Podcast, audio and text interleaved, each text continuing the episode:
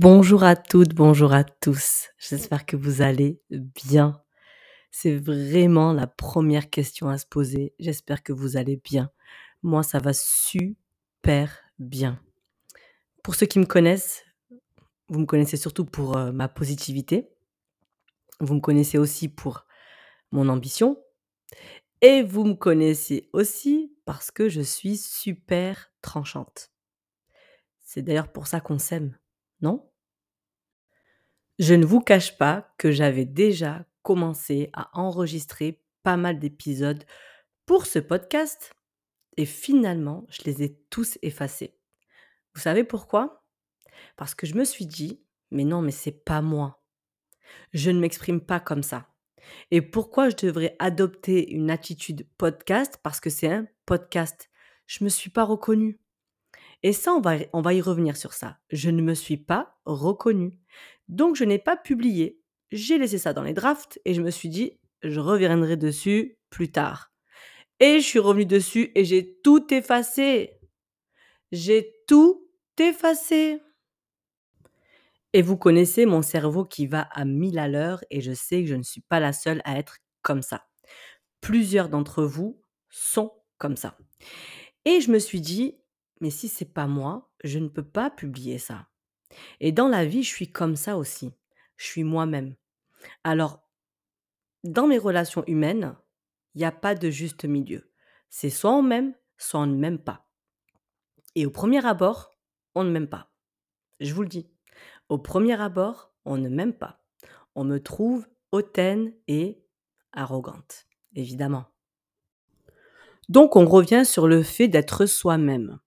Mais être soi-même, ça ne veut pas dire être impoli. Être soi-même, ça ne veut pas dire être agressif. Être soi-même, ça ne veut pas dire être trop franc au point de blesser les personnes qu'on a en face de soi. On a chacun et chacune des sensibilités qui sont totalement différentes. Donc, ce qu'on doit faire, c'est aussi s'adapter. L'adaptabilité.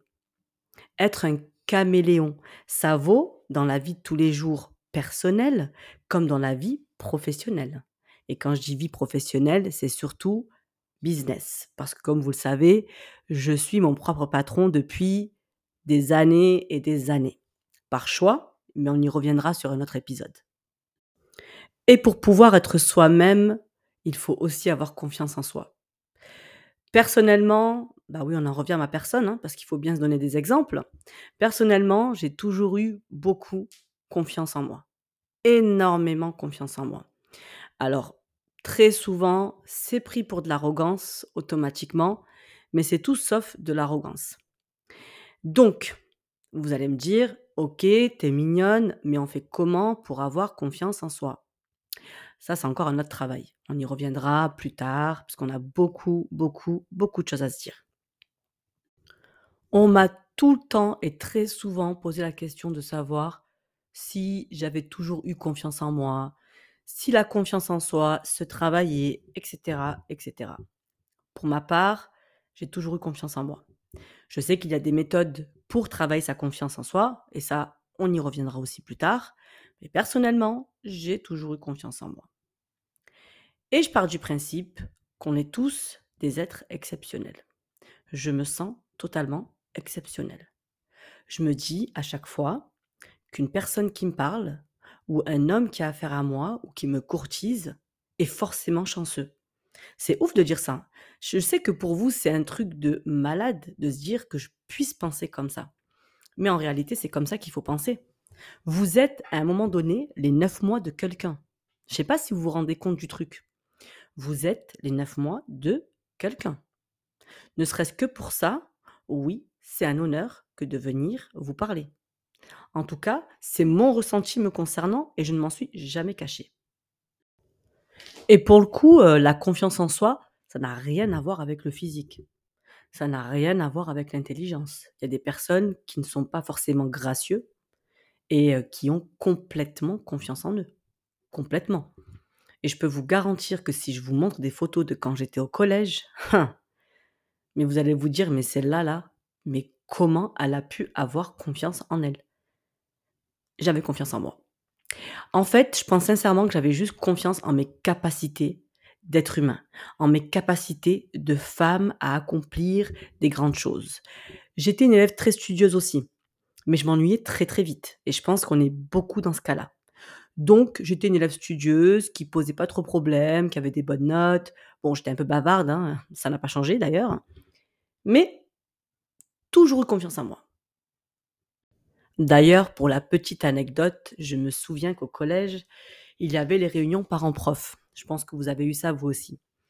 Et ma prof principale, dont je ne me souviens plus du tout du nom, avait dit à mon père qu'elle avait un problème, enfin qu'il y avait un problème avec moi. Donc mon père très surpris parce qu'il sait que je suis une élève studieuse, évidemment, sa petite fille.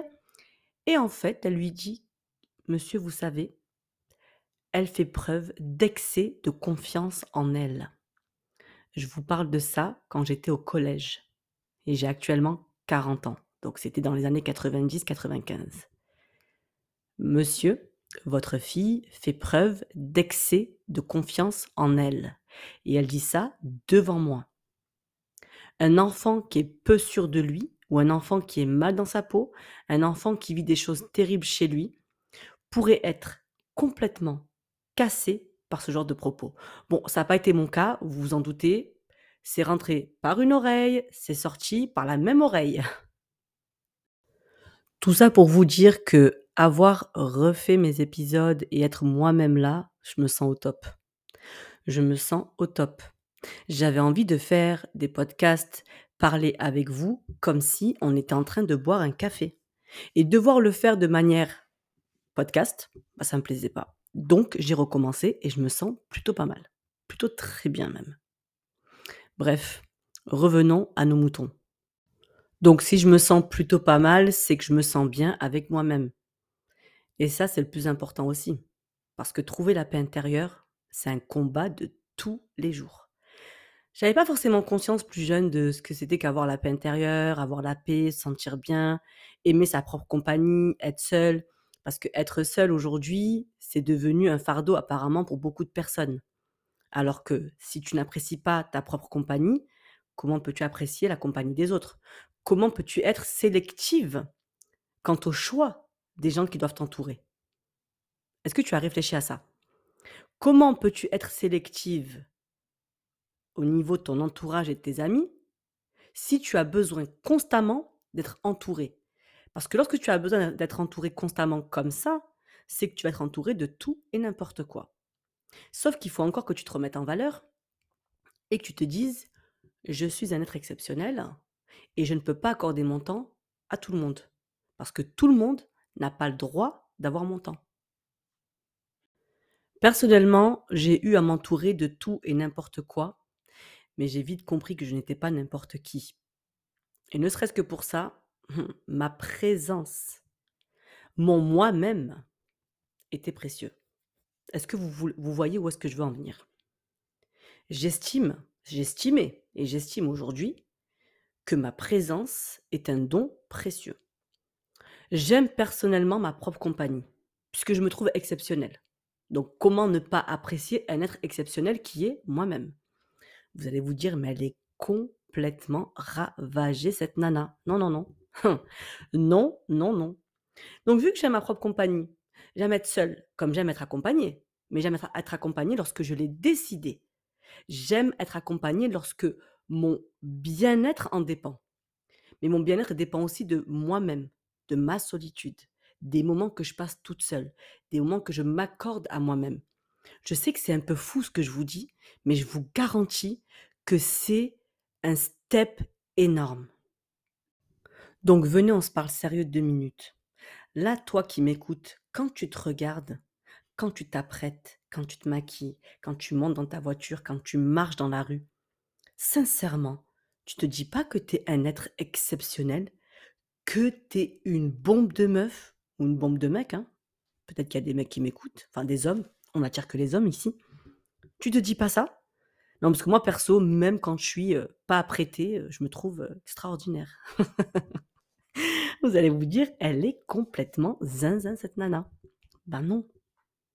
Pensez comme ça. Pensez comme ça.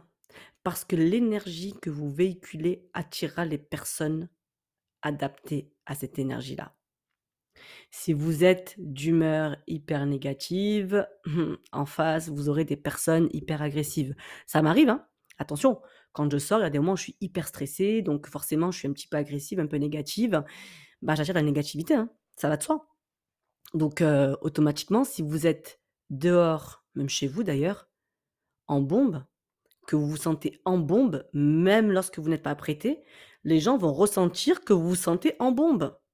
Dites-moi le nombre de fois où vous êtes sortis hyper mal habillés, mais vraiment en mode claquette, survêt pour aller acheter du pain ou pour aller laver la voiture et c'est à ce moment-là où vous vous êtes fait aborder, vous vous êtes dit: «Mais pourquoi on m'a pas abordé quand j'étais en bombe?» L'énergie, ce que vous avez transmis, hyper important. Je suis madame arrogante, bienvenue dans mon univers, tu es ici, chez toi. On est là pour level up, pour grandir, pour s'épanouir.